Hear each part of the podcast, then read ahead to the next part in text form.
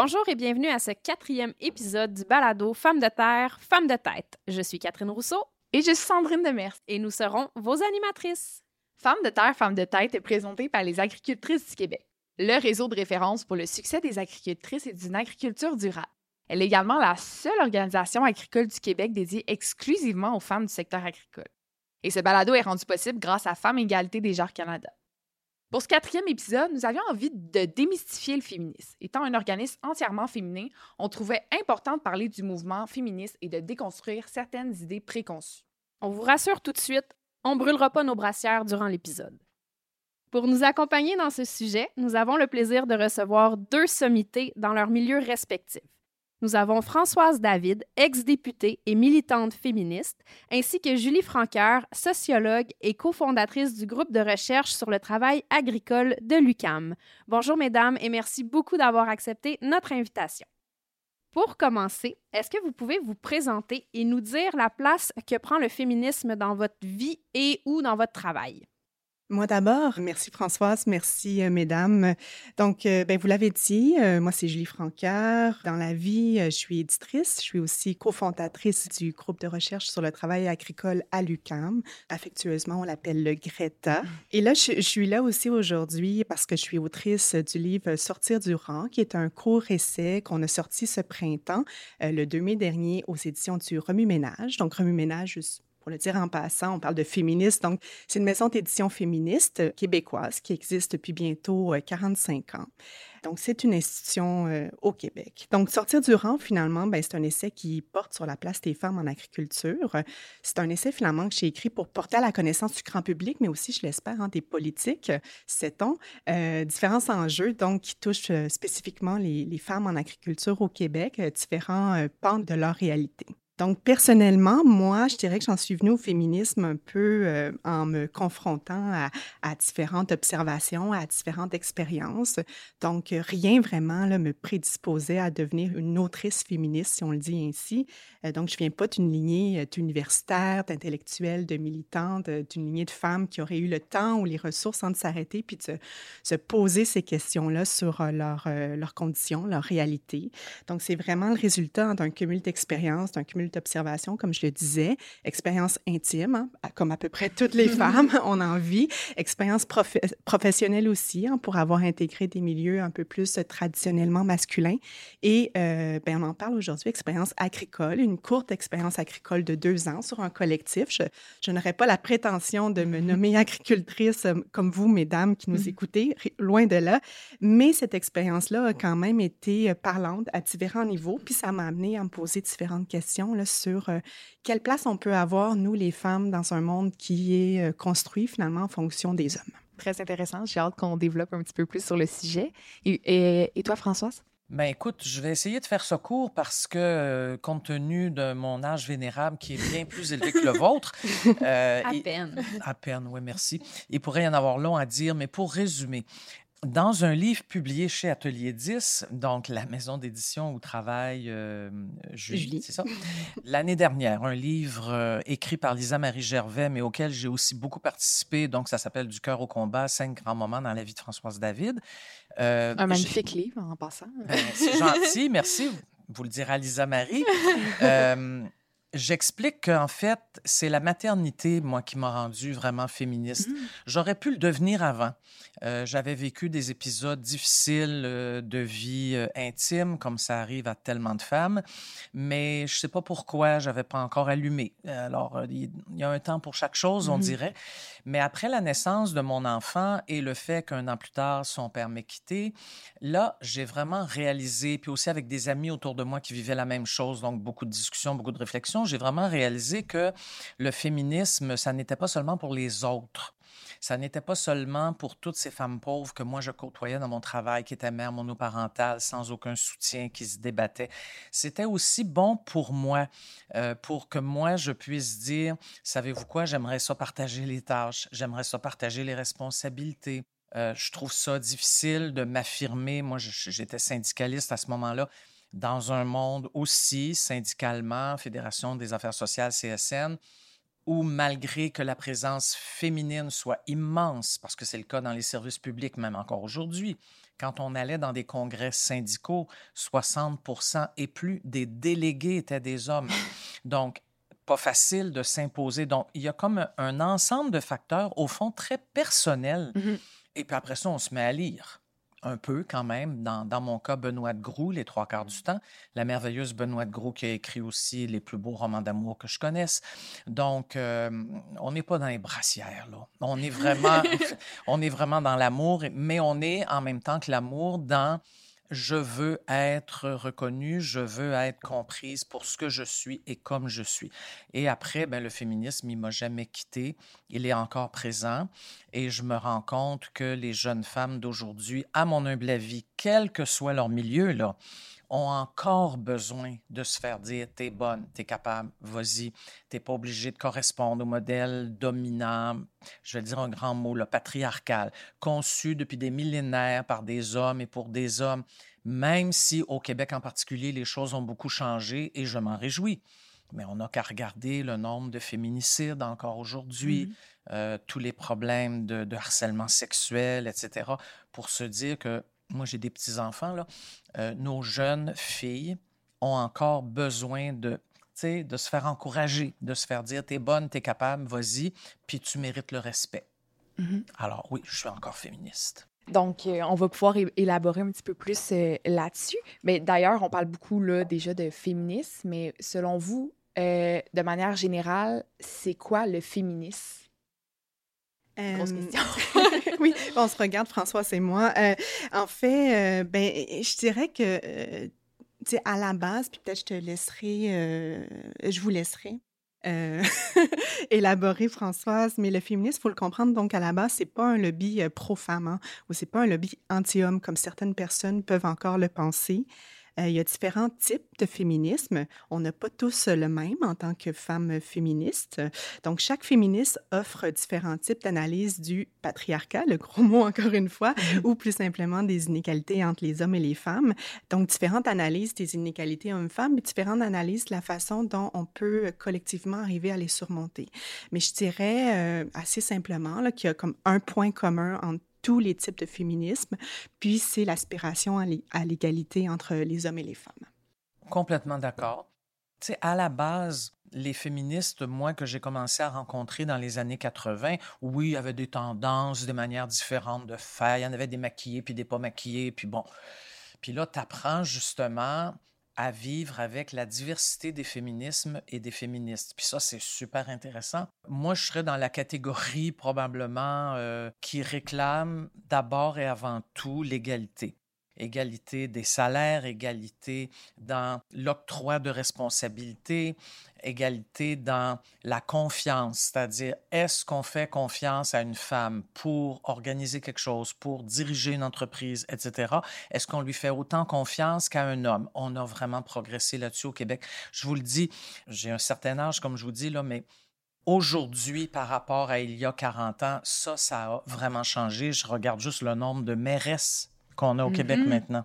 Durant les récents et tragiques feux d'incendie dans le nord du Québec, je ne sais pas si ça vous a frappé, mais plusieurs des maires ou mairesses responsables de municipalités dans des moments critiques étaient des femmes. Entre Sont, sont de des femmes. Là, entre autres. là. Oui, et dans des moments vraiment critiques et dans certains cas des jeunes femmes. Alors, il faut se réjouir de ces avancées-là, franchement. Mais euh, après, il faut tellement aller plus loin parce que le féminisme, moi, je dirais, ben, pour moi en tout cas, c'est aussi une sorte de philosophie dans laquelle j'ai l'impression que beaucoup de femmes agricultrices pourraient se retrouver. Un art de vivre, une manière de travailler, une manière où on essaie d'être avec les autres collectivement. Mais c'est pas toutes les féministes qui pensent comme ça. Là. Ça, c'est moi. Moi, je pense comme ça. Une manière d'être démocratique, de partager les responsabilités, de partager les tâches, de vouloir, euh, Julie le développe, je pense, dans son livre, de vouloir prendre soin. C'est pas innocent qu'encore aujourd'hui, 75% des personnes travaillant dans les services publics soient des femmes.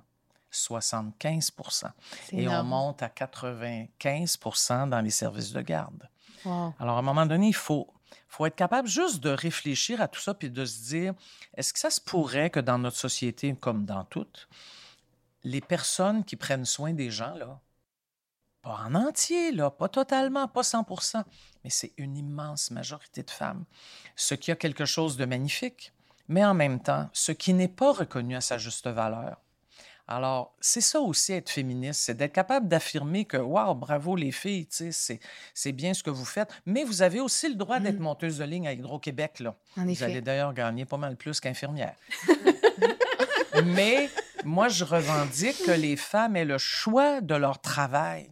Non, on ne sera pas toutes monteuses de ligne, puis on ne sera pas toutes travailleuses dans les mines. Puis, regarde, il y, a un certain nombre de femmes, ça leur tente pas de faire ça. Elles préfèrent être enseignantes, infirmières, agricultrices, etc. Bon, ben, OK, go. Mais on va reconnaître ce travail-là, par exemple, à sa juste valeur. Ça, c'est aussi être féministe. Alors, moi, ça me, ça me paraît pas si révolutionnaire que ça, mais on dirait que pour certaines mm-hmm. personnes, ça l'est encore aujourd'hui, en 2023.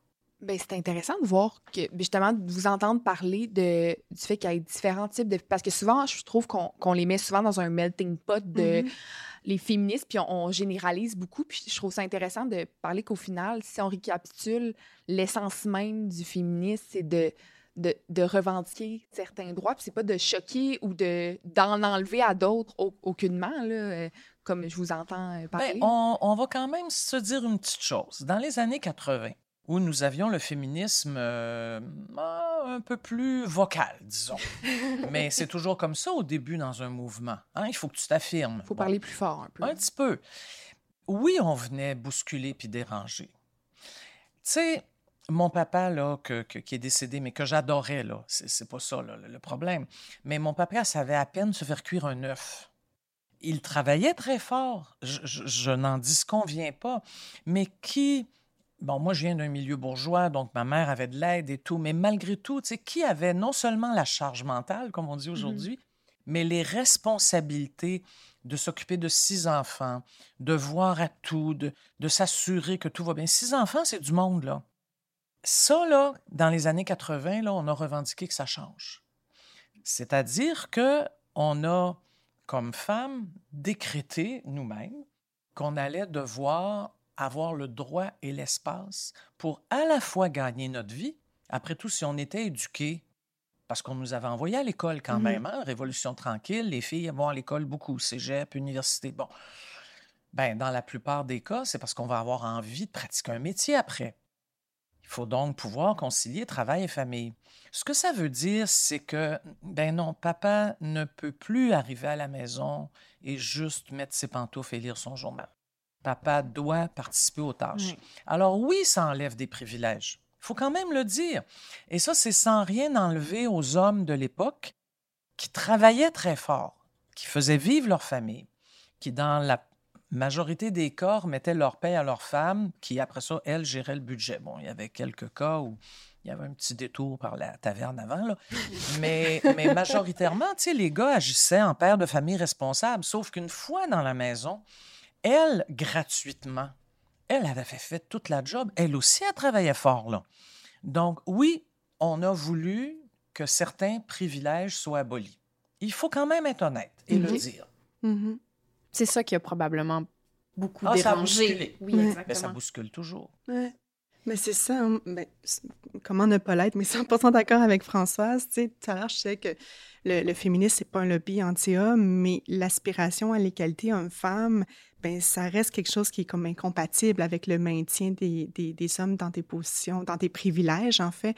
Puis ensuite, il hein, faut, faut, quand même bien définir euh, ce qu'est un privilège. C'est pas une attaque frontale hein, que les, les, femmes ou les féministes ou les femmes féministes font aux hommes quand, euh, quand elles leur parlent de privilège, parce que par définition, un privilège, quand on en a un, on en parlait tout à l'heure avant l'émission, mais mm. quand on a un privilège, ben, on en bénéficie généralement totalement inconsciemment. Puis si on poursuit, euh, Julie, la question peut-être plus pour toi. Dans le milieu agricole, quelle place prend le féminisme et quelle importance il a? Oui, ben en fait, on va, on va se le dire, on se le cachera pas. Euh, le féminisme n'a pas vraiment la cote dans le milieu agricole. Hein.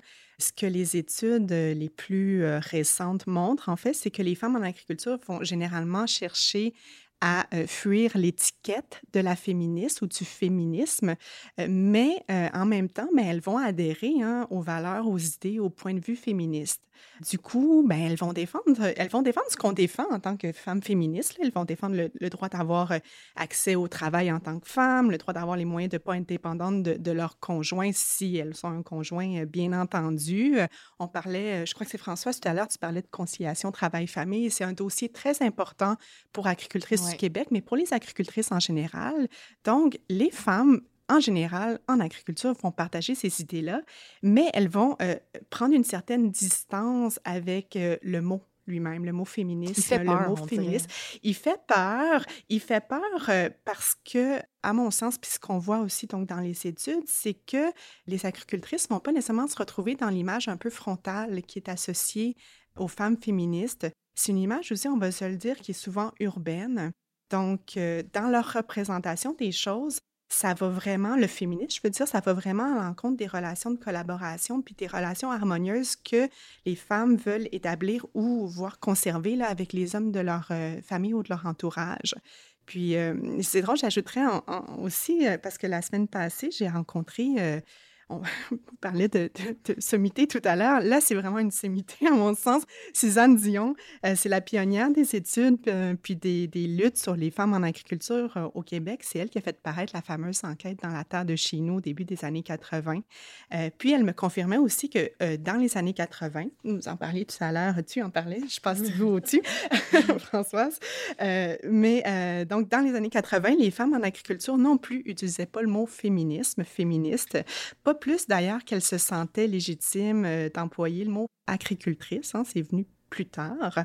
Euh, donc, aucune femme niait alors que les inégalités hommes-femmes existaient. Il n'y a aucune femme, à son sens non plus, qui disait que le féminisme n'avait pas euh, sa place dans le monde agricole. Elle ne se disait pas anti-féminisme féministe, pardon, mais elle se, se nommait pas, se reconnaissait pas dans le mot. Elle parlait plus simplement euh, de... En fait, ce qu'elle disait, c'est qu'elle voulait être reconnue dans leur travail, reconnue comme agricultrice ou comme travailleuse là, à part entière. À partir de quand dans l'histoire on a commencé à vraiment parler de féminisme? On va se parler de l'histoire du Québec. Là. je ne l'ai pas mentionné, mais au Québec, oui. Parce que dans, l'histoire du monde, moi, je ne suis pas historienne et je, serais incapable de le dire. Ben, écoute, il y a, y a les cercles plus restreints, mettons. C'est sûr que Thérèse Casgrain et la Saint-Jean qui ont travaillé tellement fort avec d'autres femmes pour obtenir le droit de vote des femmes. Mais je suis même pas certaine que dans ces années-là, on se parle des années 30, je suis même pas certaine qu'elle se disait féministe. Moi, je dirais que le mot a commencé à être, je dis, dis pas qu'il est apparu, mais qu'il a commencé à être vraiment utilisé avec, par exemple, Québécoise debout, avec le Front de libération des femmes. Là, on se parle d'après la Révolution tranquille. Et dans les années 70, naissent plein d'organisations féministes, dont euh, l'une dans laquelle j'irai travailler justement en 1986, le regroupement des centres de femmes du Québec. Hmm. Des centres de femmes, il y en a dans toutes les régions du Québec et dans énormément de municipalités, y compris en milieu rural.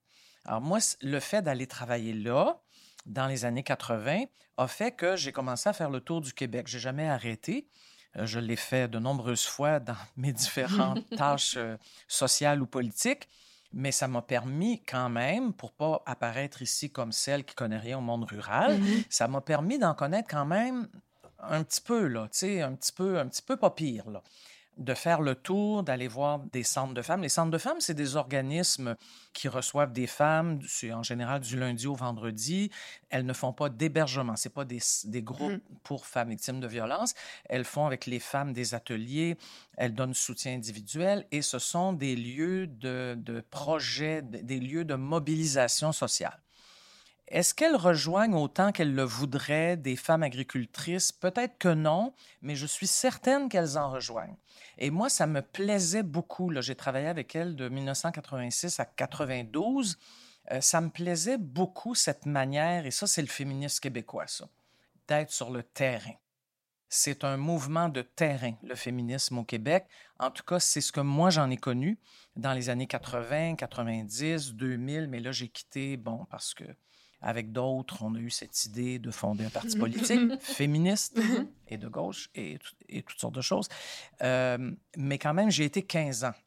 Ah, et c'est ce qui m'a plu beaucoup par rapport à d'autres pays, par, exemple, dont on va s'inspirer parfois, mettons la France. On peut être tout à fait admiratif devant des personnes comme Simone Veil, évidemment Simone de Beauvoir, évidemment euh, Benoît de Groux, mais vous remarquez que je vous parle de politiciennes et d'intellectuels. Moi, quand j'allais en France, je réalisais que la France était très loin du Québec par rapport à un enracinement terrain. C'est la beauté du féminisme québécois, de penser qu'il y a les agricultrices du Québec. Moi, j'ai déjà connu l'Association des femmes collaboratrices de leur mari.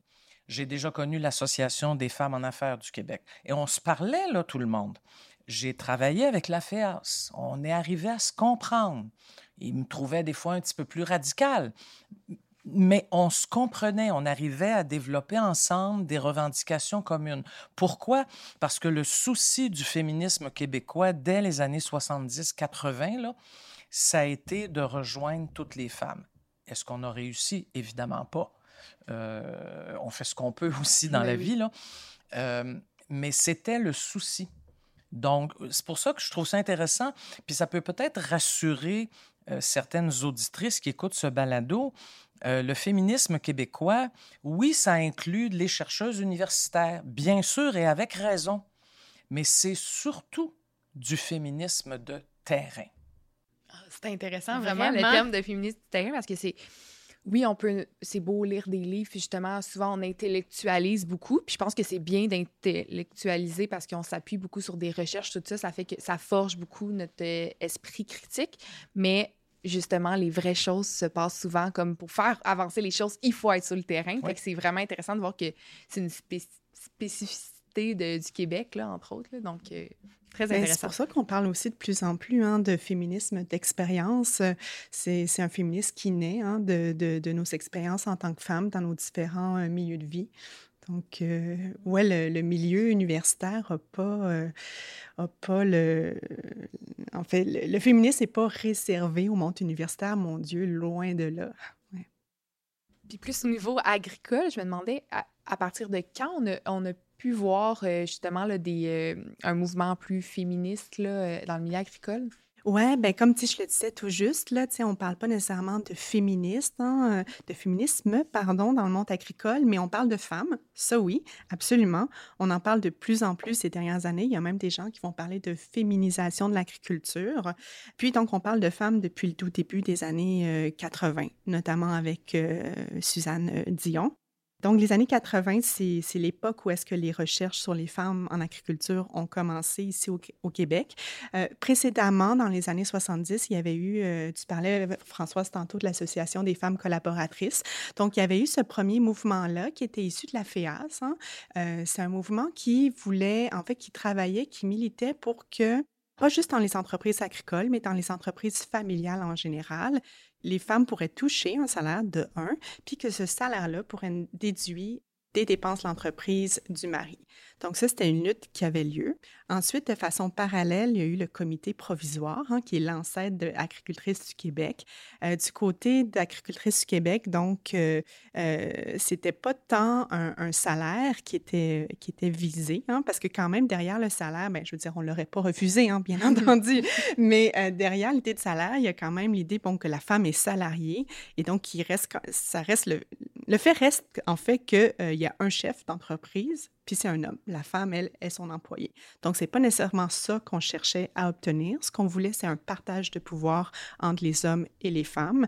Euh, puis c'est vers ça qu'on a travaillé, puis notamment avec la prime à l'établissement un peu plus tard dans les années 80, en 87, là, si je m'abuse, euh, les, femmes ont pu euh, justement racheter des, des, parts dans les entreprises agricoles de leur mari.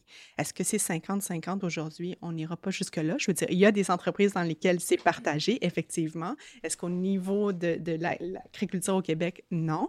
Mais euh, reste-t-il qu'il y a eu cette avancée-là là, pour les femmes euh, dans les années 80. Puis je parlais comme d'études de, sur les femmes en agriculture. Je reviens sur celle de, de Suzanne. Hein. Son, son, étude montrait en fait que les agricultrices euh, aimait, euh, qui se nommait pas hein, agricultrice à l'époque. Euh, en fait, Suzanne me parlait de femmes en agriculture, ce qui est le terme que j'ai employé moi pour mon livre, euh, mais on puis c'est le terme qu'elle employait elle aussi pour son étude, mais on, on l'emploie pas pour les mêmes raisons. Elle, elle me disait donc qu'elle employait le, terme femme en agriculture parce que les femmes se disaient pas agricultrices. Moi, je l'ai employé parce que aujourd'hui, les femmes en agriculture se disent agricultrices, maraîchères, paysannes, gestionnaires, propriétaires d'entreprises. Elle, elle utilise fermières de famille aussi, elle utilise plein de termes. Alors, j'ai voulu comme englober un peu cette diversité-là à travers euh, Femmes en agriculture. Mais bref, parenthèse, cela dit, elle montrait que les, les, les, agricultrices, les femmes en agriculture aimaient leur travail. Euh, oui, ça faisait aucun doute qu'elles travaillaient beaucoup, beaucoup tard dans les entreprises agricoles, mais qu'elles éprouvaient en fait beaucoup d'insatisfaction par rapport à leurs conditions de travail.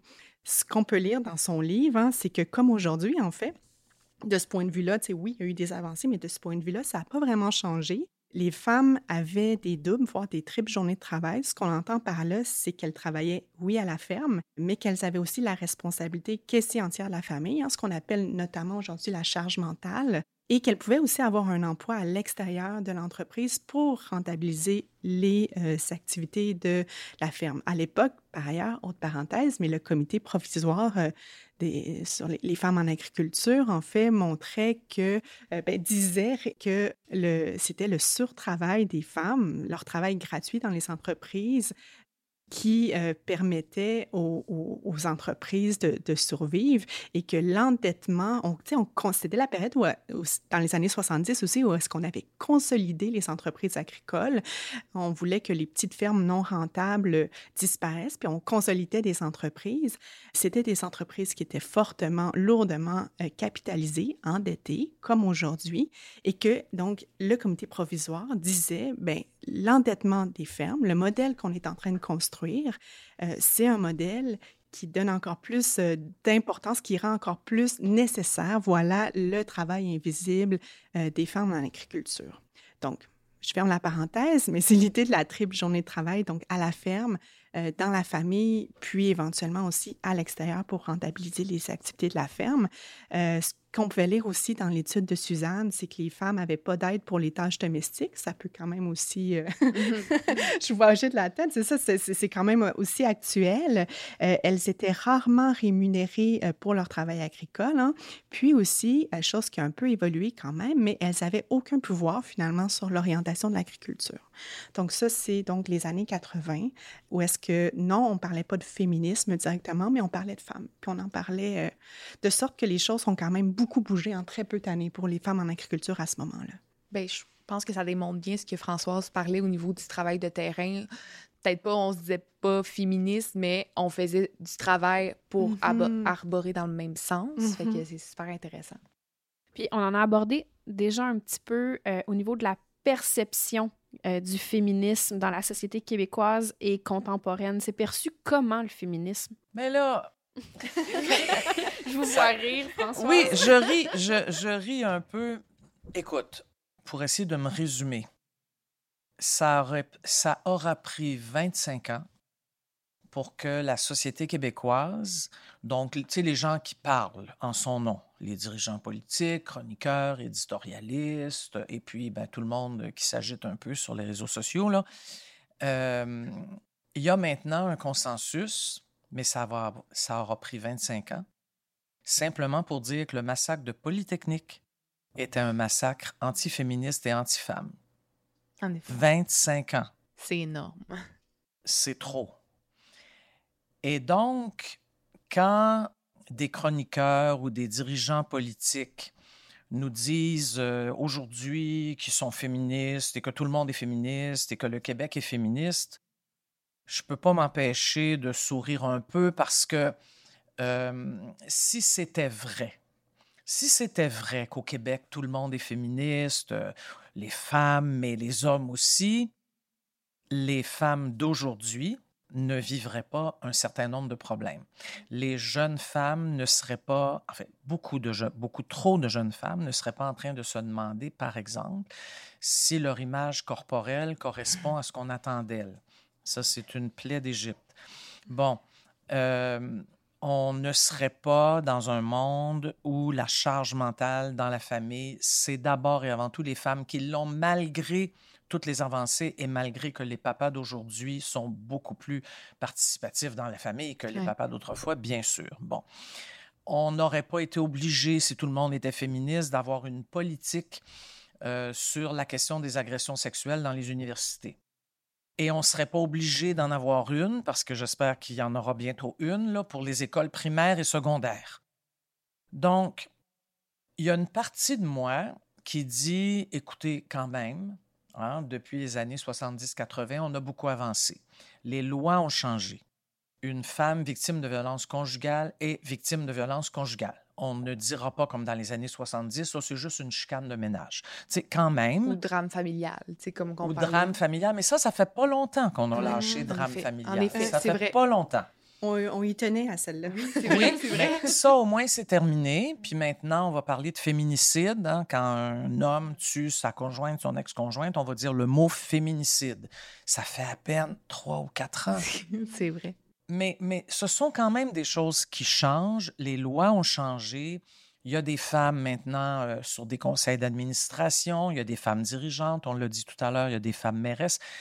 Donc, est-ce que le Québec au complet a viré féministe? Non. Mais est-ce que minimalement, il est de bon ton aujourd'hui? De dire que les femmes doivent avoir les mêmes droits que les hommes, doivent être respectées, doivent être considérées? Oui. Bon, est-ce que c'est vrai dans le cœur et l'âme de toutes les personnes qui le disent? Je ne suis pas tout à fait certaine. Puis, des fois, chez certains dirigeants politiques, c'est facile d'être féministe quand c'est le temps de tomber sur la tête de, euh, justement sur la tête, oui, de femmes musulmanes portant le voile. Et là, on est féministe pas à peu près, là, puis on dit, euh, oh, dans le fond, c'est parce qu'elles sont soumises, puis qu'elles n'ont pas compris, ou je sais pas quoi. On leur permet pas, elles, de faire des choix. Tu sais, au fond, là, c'est facile d'être féministe quand tu t'en prends aux droits de certaines minorités. C'est plus difficile d'être féministe, et c'est, moi, je trouve que c'est plus sérieux, si, je vais revenir là-dessus, l'automne prochain, là, négociation du secteur public. Tout le monde le sait, là, ça s'en vient. Là, hein. Je le répète, 75% de femmes. Ça va être plus difficile pour le gouvernement du Québec de se montrer féministe qu'il l'a été avec la loi 21. Pourquoi? Parce que là, il faut mettre des sous faut la payer, l'infirmière, faut la payer, l'enseignante, l'éducatrice en service de garde, la secrétaire dans un hôpital, la préposée aux bénéficiaires, la femme à l'entretien ménager. Ah, là, c'est plus difficile parce que ça demande de reconnaître à sa juste valeur le travail des femmes, comme on doit le faire avec toutes celles qui travaillent en agriculture, quel que soit le domaine. Alors, notre féminisme au Québec, il existe, oui, puis quand on, se compare, on se console, mais il est à géométrie variable selon les sujets et selon les époques et selon les individus qui se disent féministes. C'est super bien dit. J'ai quelques images en tête. mais c'est vrai qu'on peut, on peut dire souvent que le féministe devient un peu à la mode, puis parfois, c'est ça, on oublie un peu l'essentiel. Puis ça. ça peut paraître beau sur les Kodak, mais parfois, comme justement, le, le réel n'est pas nécessairement là. Exactement. Puis en parlant de perception, qu'est-ce qui peut amener quelqu'un à être amer envers le féminisme ou à avoir des craintes? C'est une bonne question. ben, c'est un peu comme je disais tout à l'heure. Hein, euh, ben, Françoise aussi, euh, on parlait de, de privilèges. Euh, c'est certain, en fait, qu'il y a des hommes qui vont, et là je parle en, en termes de, de, de groupe social, qui peuvent avoir peur, avoir une certaine une certaine crainte de, de, perdre un certain nombre de, de, privilèges, hein, d'une façon ou d'une autre. autre euh, ben, en fait, c'est une réaction émotionnelle hein, qui, qui se comprend bien.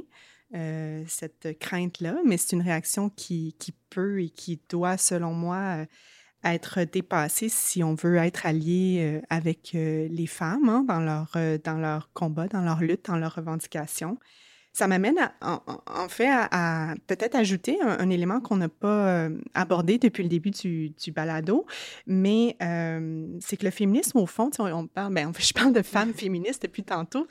À mon sens, c'est un peu tautologique, là, mais mm. mais euh, mais il faut comprendre qu'au fond, le féminisme, ça concerne aussi les hommes.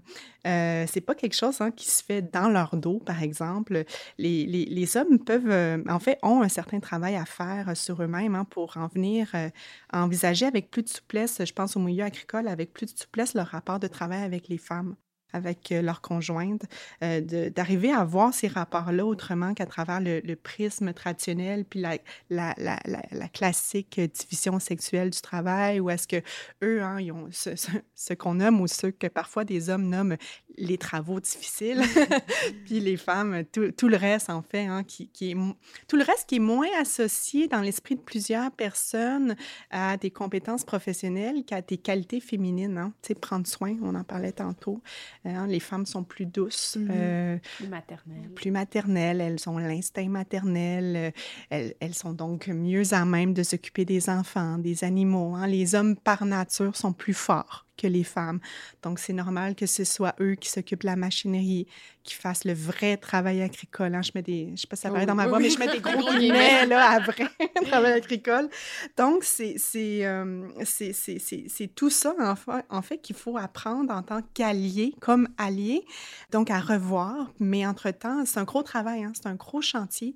Et ce qu'on observe donc entre-temps, c'est que oui, les hommes vont, vont, souvent avoir tendance à se praquer, puis à défendre certaines manières de faire, de travailler à la ferme aussi, hein, qui, qui sont assez peu compatibles avec les qualités des sexes. Je pense notamment à, au fait que c'est encore les hommes aujourd'hui hein, qui héritent massivement des entreprises agricoles familiales. En effet. C'est les femmes qui sont plus précaires, les femmes sont encore moins nombreux. Il y a beaucoup de travail invisible dans le monde agricole en général. Hein.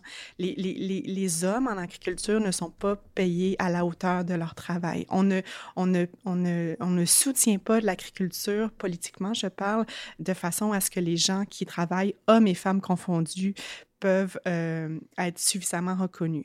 Cela étant dit, euh, n'enlevant rien aux hommes, les femmes sont encore plus nombreuses à être précaires. On estime qu'il y a une agricultrice sur trois qui travaille dans une ferme au Québec, que ce soit sans euh, salaire ou part dans les entreprises. Donc, c'est euh, immense. Donc, je, je, m'éloigne un peu, mais cette, mmh, cette mmh. perte de privilège-là, je pense que c'est ce qui amène hein, certaines personnes, vous, vous utilisez le terme amer.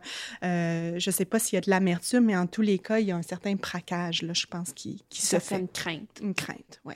Exact. Mais pour être positive, et il y a peut-être des hommes qui nous écoutent, mm-hmm. j'en serais très heureuse. Moi, j'aimerais ça leur dire quelque chose.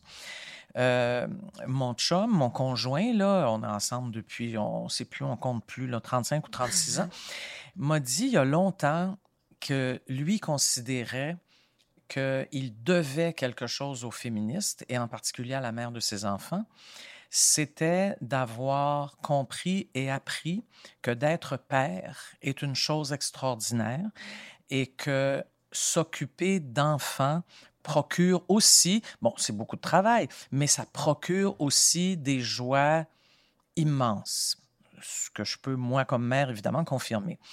Et mon chum me disait, ça fait longtemps qu'il m'a dit ça, tu sais, ça fait genre 30 ans, là, euh, je serai toujours reconnaissant à la mère de mes enfants de, pas de m'avoir forcé parce que c'est un genre de gars à faire ça un peu naturellement, mais de m'avoir donné la permission, de m'avoir dit, comme papa prend toute ta place. Et lui considérait, considérait, considère encore, et d'autres de mes amis que j'ai questionnés là-dessus, amis masculins, me disent la même chose. Mais c'est formidable d'être père quand on s'occupe vraiment des enfants. Le lien qu'on établit le contact qu'on a. Bon, les enfants, on est un certain nombre ici à en avoir, euh, enfants, petits-enfants. On sait que ça serait théoriquement une job à temps plein pour qui que ce soit, mais c'est pas ça. On travaille, on gagne notre vie, on a des enfants aussi. Mais c'est une source de joie difficile à décrire.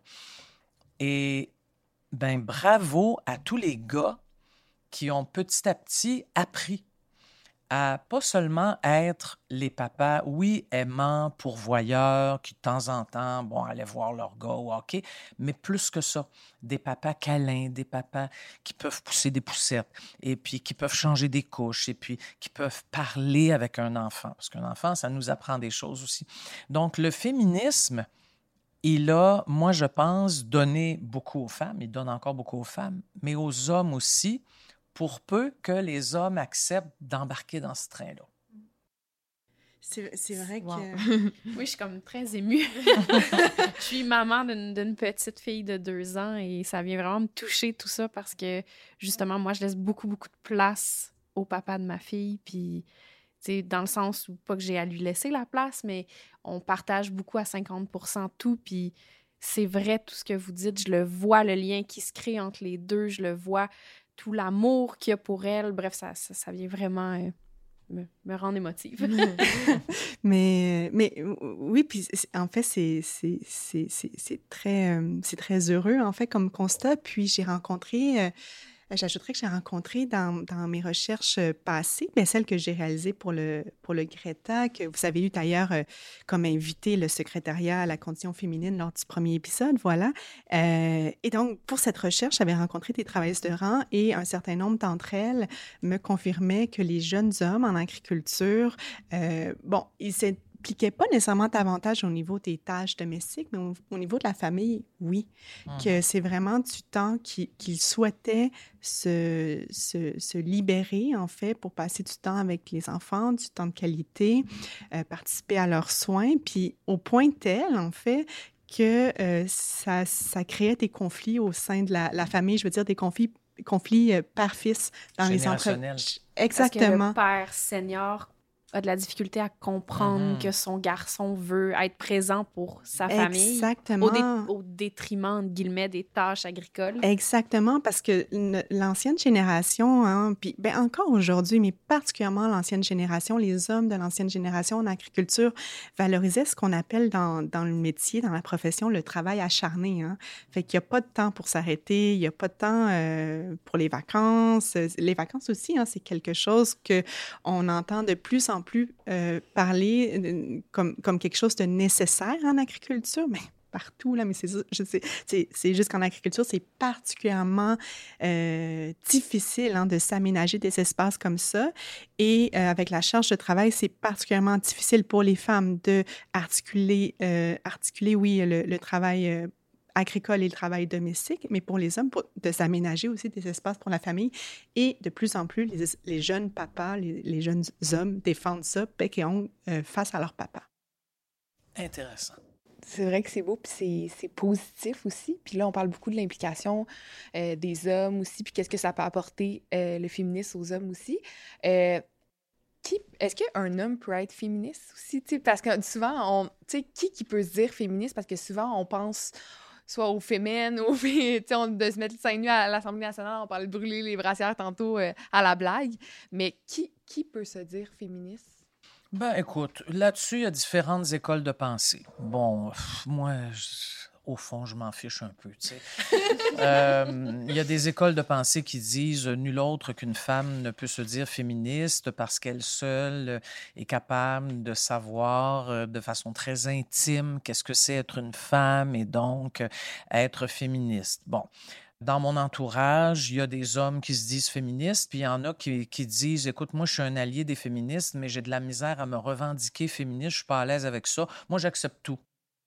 Euh, le plus important pour moi, là, c'est est-ce que euh, mes amis, mon entourage, est-ce que les hommes que je connais, que j'aime, euh, vont appuyer des luttes féministes, vont dans leur propre vie agir de façon respectueuse avec les femmes? Moi, c'est ça qui m'intéresse. Vont élever leurs filles et leurs garçons en prônant le respect à l'égard des filles. Moi, c'est les gestes pour moi qui comptent. C'est pas l'étiquette. Non. Alors, euh, si le gars a envie de se dire féministe, euh, moi, ça me dérange pas, mais je vais le checker, par exemple. non, je dis ça en souriant. Là, il faut, faut entendre mon sourire. Là. Euh, non, mais ce que je veux dire, c'est que c'est pas tout ça, se dire féministe, hein, que ce soit pour un homme ou une femme d'ailleurs. Mm-hmm. On s'attend à, certains comportements quand même. Les actions parlent plus que les paroles. Merci, c'est ça que je voulais dire. Exactement. Puis se dire féministe, on s'entend, c'est pas une fin en soi. Hein. Ben non, c'est ça. C'est. Euh, on n'essaye pas de convaincre quiconque aujourd'hui euh, derrière les micros à, adhérer à, l'étiquette. De toute façon, on le disait tout à l'heure, euh, je pense les valeurs, les, les, les, valeurs sont partagées, hein, les idées sont partagées. Euh, ce qu'on tente de faire, c'est de déconstruire peut-être certaines, certaines, certains préjugés mm-hmm. hein, associés au féminisme. mais moi, je suis totalement d'accord avec toi, Françoise. Hein, D'un côté, rien n'empêche à un homme de, de se dire, de se positionner en tant que féministe, tant que les les bottines suivent les babines, voilà, euh, pour le dire très euh, clairement. Euh, donc, c'est pas adhérer au principe d'égalité des sexes, là, on s'entend, c'est pas quelque chose qui est réservé aux femmes. c'est sûr, tu le mentionnais, hein, bien entendu, les, les, les hommes ne peuvent pas saisir tout ce que les femmes vivent en tant que femmes sur une base quotidienne, mais, et puis le mais est important, là, ils peuvent nous écouter, hein, ils peuvent se laisser surprendre par notre parole, ils peuvent très certainement remettre en question leur attente par rapport à, ben là, je reviens à l'agriculture, hein, par rapport à ce qui relève du travail euh, des hommes, par rapport à ce qui relève du travail des femmes. Euh, tout ça, c'est comme je le disais tout à l'heure, hein, c'est être allié. Puis euh, être allié, c'est pas une position nécessairement facile, au contraire, hein, mais ça peut commencer par des changements puis des gestes assez simples. Le premier auquel je pense, en fait, c'est peut-être s'ouvrir, accepter de, transmettre sa ferme à sa fille plutôt qu'à son fils ne pas penser à, transmettre sa ferme à sa fille juste comme un choix par dépit. Ça, on parle de, de geste féministe en agriculture, ça, ça, en sera à mon sens un bon. Puis si on reste dans le milieu agricole, dans ton livre, tu abordes qu'il y a une idée qu'une agricultrice est incomplète sans un homme, justement, étant donné, par exemple, qu'elle a moins de force physique ou qu'elle a moins de connaissances mécaniques, mettons, qu'un homme. Euh, comment on pourrait déconstruire cette idée-là? Euh, l'idée, excuse-moi, l'idée que la femme est incomplète? Oui, exactement. Comment on peut déconstruire l'idée que la femme est incomplète sans un homme dans le domaine agricole? Oui, bien, d'emblée, il euh, faudrait se distancier, de, de, prendre des distances par rapport au fait que la femme est moins, euh, moins forte qu'un homme. Hein. Je pense qu'en soi, au moins de force physique, c'est ça dont on parle, qu'un homme, je pense qu'en soi, c'est une idée qui est euh, issue de, encore le, gros mot, mais du patriarcat. Hein. C'est une idée qui sert à justifier finalement la division sexuelle du, travail agricole. C'est une idée qui sert à nous exclure notamment des, des travaux euh, mécanisés, euh, c'est vraiment une représentation qui est fortement euh, ancrée dans notre imaginaire. Hein. c'est vraiment dans nos, nos, schémas. C'est pas euh, inscrit dans nos corps biologiques hein, qu'on est moins forte que les hommes. Donc, je pense que ce serait de commencer par ça. Mais en fait, ça, m'amène à réfléchir à toute cette idée-là. Quand on dit que les, les ben, on dit, hein, on met des gros guillemets parce que je pense qu'il y a personne autour de la table qui pense ça, que les, les, les agricultrices, les femmes sont des agricultrices incomplètes, mais ça ramène à toute cette idée-là, euh, toute cette vision-là très importante dans l'agriculture de la complémentarité des sexes. Or, c'est difficile de parler de complémentarité en même temps qu'on parle d'égalité en fait, parce que c'est une forme d'égalité dans la différence, hein, la complémentarité. Sauf que ce qui arrive, c'est que dans nos sociétés euh, patriarcales, nos sociétés telles qu'elles sont construites, c'est que ces différences-là viennent, sont pas neutres. En fait, ça vient avec des hiérarchies. De un, on s'entend, les différences sont pas euh, nécessairement réelles, mais elles viennent avec des hiérarchies. Donc, parler de complémentarité, ça peut être quand même un peu euh, insidieux je dirais, pour les femmes en agriculture, mais ça part peut-être d'un questionnement personnel hein, qu'on peut, euh, qu'on peut faire euh, chacune de son côté, puis de dire est-ce que cette complémentarité des, euh, des tâches à la ferme, ou plutôt est-ce que la division des tâches à la ferme est vraiment basée sur les expertises, les forces, puis les préférences de chacun, ou est-ce que c'est simplement comme adopter tel quel euh, dans l'urgence notamment, parce que c'est beaucoup ça aussi qui détermine hein, le, le, travail à la ferme, c'est tout doit être fait euh, vite, rapidement, euh, puis dans ce temps-là, ben on, va, on va comme juste, comme pas nécessairement discuter de qui fait quoi, puis on va le faire. Donc, euh, c'est un peu cette idée-là, en fait, qu'il faut, ce genre de questions-là, je pense qu'il faut, qu'il faut se poser. Est-ce que je peux te poser une question? Carrément. Ben, à, toi ou à, nos gentilles animatrices, là? Est-ce que le fait que maintenant, beaucoup de travaux à la ferme, là, je dis maintenant par rapport à il y a 50 ans? Mm-hmm. Maintenant, il y a beaucoup de travaux mécanisés. Mm-hmm.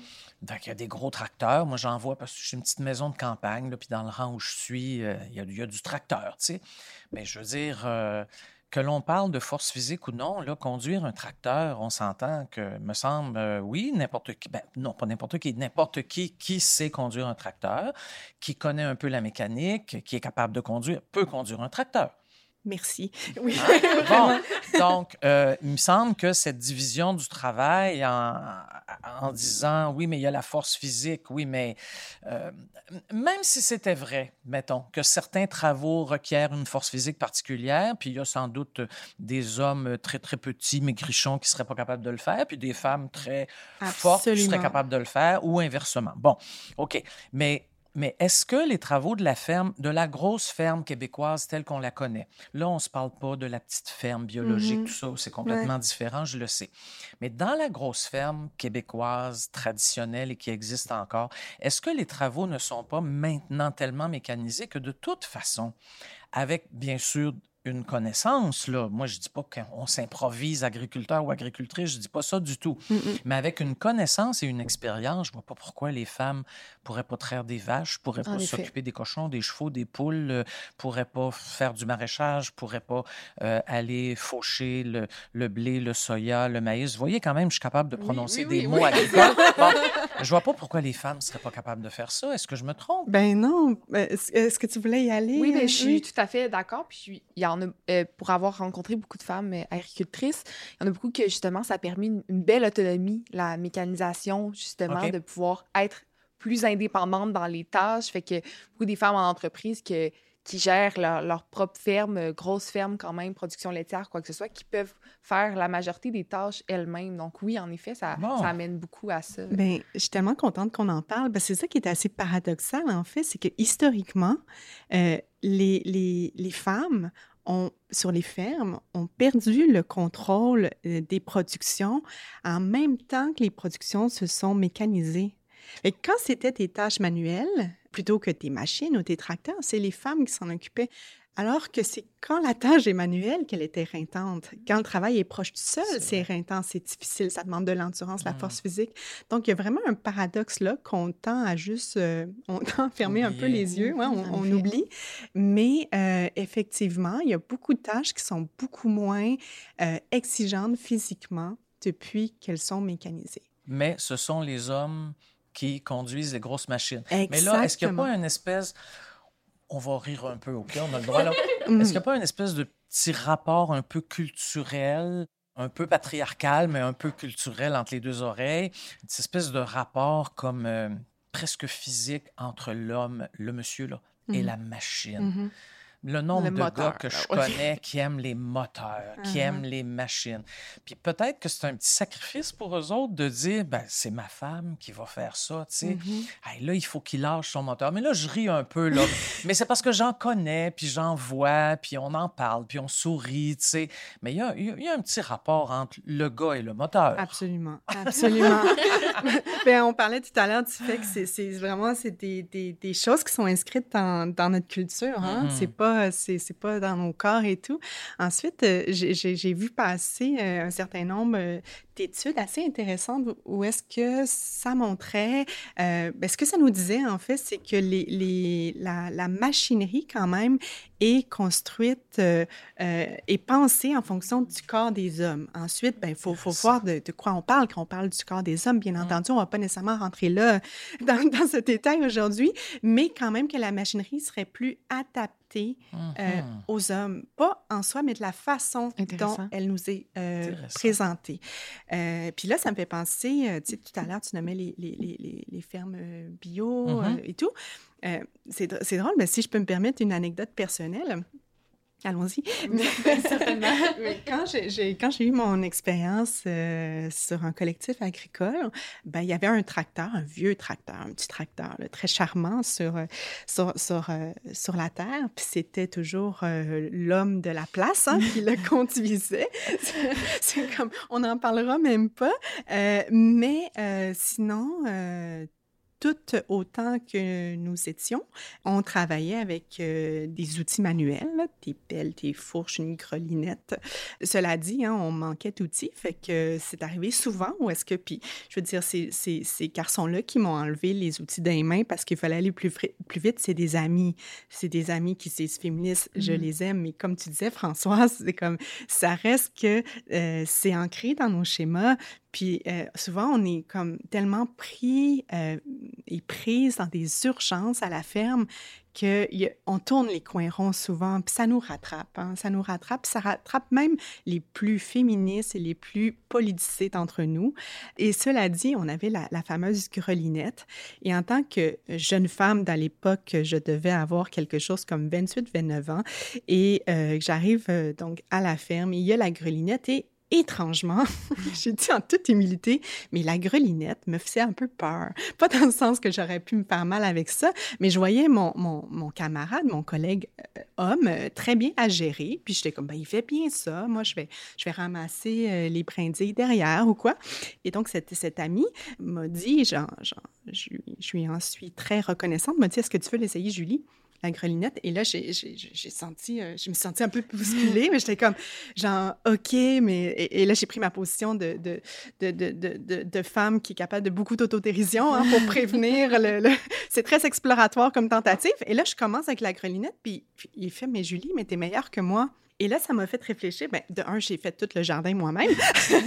et de deux, ça m'a fait réfléchir au fait qu'il y a des outils. Euh, la crelinette, c'est un outil hein, qui est très utilisé maintenant sur les petites fermes. Puis on peut penser au jardin de la crelinette, oui, hein, qui, est, nommé en, l'honneur de cette, euh, cette, cet outil merveilleux qui convient, euh, on va parler en termes généraux, on va se permettre ça, mais qui convient quand même très bien au corps de la femme et peut-être plus encore qu'à celui des hommes, parce que c'est vraiment une puissance au niveau des jambes et des hanches que l'outil vient euh, euh, réclame en fait. Donc euh, hmm. voilà. Intéressant. Oh, je pense qu'on est rendu au segment Parole l'agricultrice. Mais c'est quoi ça, Sandrine, ce segment-là? Comme à chaque épisode, durant ce segment, nous allons lire des questions ou des témoignages reçus de nos agricultrices membres et nous invitons nos expertes à y répondre. Après avoir parlé avec plusieurs agricultrices euh, du féminisme, plusieurs se disent non féministes, car dans leur réalité, comme dans leur ferme, l'égalité est déjà acquise et présente. Qu'est-ce que vous pourriez répondre à ces femmes qui se disent non féministes parce que l'égalité est déjà acquise? Mais tant mieux si l'égalité est déjà acquise pour elles sur leur ferme, mais il y a toutes les autres. Alors on peut être féministe, avoir une très bonne vie, un chum ou une blonde, euh, enfin, un amoureux, une amoureuse merveilleux, merveilleuse, là, on peut tout avoir ça, puis être féministe quand même, parce qu'il y a toutes les autres femmes. Puis que moi, je pense qu'on peut avoir, on peut penser qu'on a peut-être un devoir de solidarité. Complètement d'accord avec Françoise. Euh, encore une fois, je pense que je mets pas du tout en doute la parole de ces femmes-là, aucunement, mais je pense qu'il faut vraiment continuer le travail pour que toutes les femmes puissent en tirer autant. La deuxième question qu'on a reçue. Ça peut être difficile pour une femme de prendre sa place dans un milieu d'hommes. D'ailleurs, Françoise, vous êtes bien placée pour euh, le savoir. Quand vous êtes entrée en politique, ça n'a pas dû être tout le temps très facile. Mais une agricultrice se demande est-ce que vous avez des conseils pour une femme qui souhaite davantage prendre sa place dans un milieu majoritairement masculin? Ben non, c'est pas toujours facile. Puis ça a été probablement plus facile pour moi que pour, par exemple, une jeune femme qui arrive à l'Assemblée nationale, puis où il peut y avoir aussi, tu sais, moi j'avais 65 ans, là. Euh, il peut y avoir aussi chez les jeunes femmes des enjeux de confiance en soi, puis, puis aussi du côté des gars, ben, le regard des hommes. Là, bon, moi j'ai moins vécu ça, mais oui, comme toutes les femmes dans un milieu politique, euh, j'ai vécu le fait d'avoir l'impression parfois que ma parole était plus émotive. Hein? Et, et, que donc, si c'est plus émotif, est-ce que c'est aussi sérieux? Puis curieusement, maintenant que j'ai quitté la politique, il y a plein de gens ailleurs, partout, les gens qui me parlent, tout ça, sur la rue, qui me disent et qu'on aimait ça, vous, quand vous parliez avec votre cœur. Bon, tu vois comment les choses sont quand même intéressantes. Qu'est-ce qu'on dit à celle qui veut s'affirmer? Ben, on dit de ne pas rester seule. Ça, c'est le principe numéro un dans la vie de toute personne, de toute femme féministe. Ne pas rester seule, jamais. Je le dis à ma petite fille de 14 ans, je le dis à, toutes les femmes qui me posent la question. Quand on est seul, on se sent seul aussi. Il faut donc partager. Puis c'est pas les outils qui manquent euh, de nos jours pour partager et, donc avoir des alliés ES. Ça, c'est super important. Ensuite, ben, il y aura des moments difficiles, bien sûr. Quelle, personne n'a pas de moments difficiles de toute façon? Alors là, le fait d'avoir des alliés va aider. Euh, mais je pense que ce qui est fondamental, c'est d'avoir la conviction, de garder la conviction que ça vaut la peine, qu'on vaut ce qu'on demande. être reconnu à sa juste valeur, encore aujourd'hui en 2023, là, c'est une revendication qui est juste. Donc, non, c'est pas toujours facile. Des défaites, j'en ai connu, euh, pas juste des défaites personnelles, mais des défaites dans les, combats que j'ai menés avec bien d'autres femmes. Et puis, à un moment donné, il y a des victoires. Tu sais, la vie, c'est pas uniforme. Hein. Il y a les choses chantent. Donc, un, ne pas rester seul. Deux, développer euh, notre capacité de durer longtemps.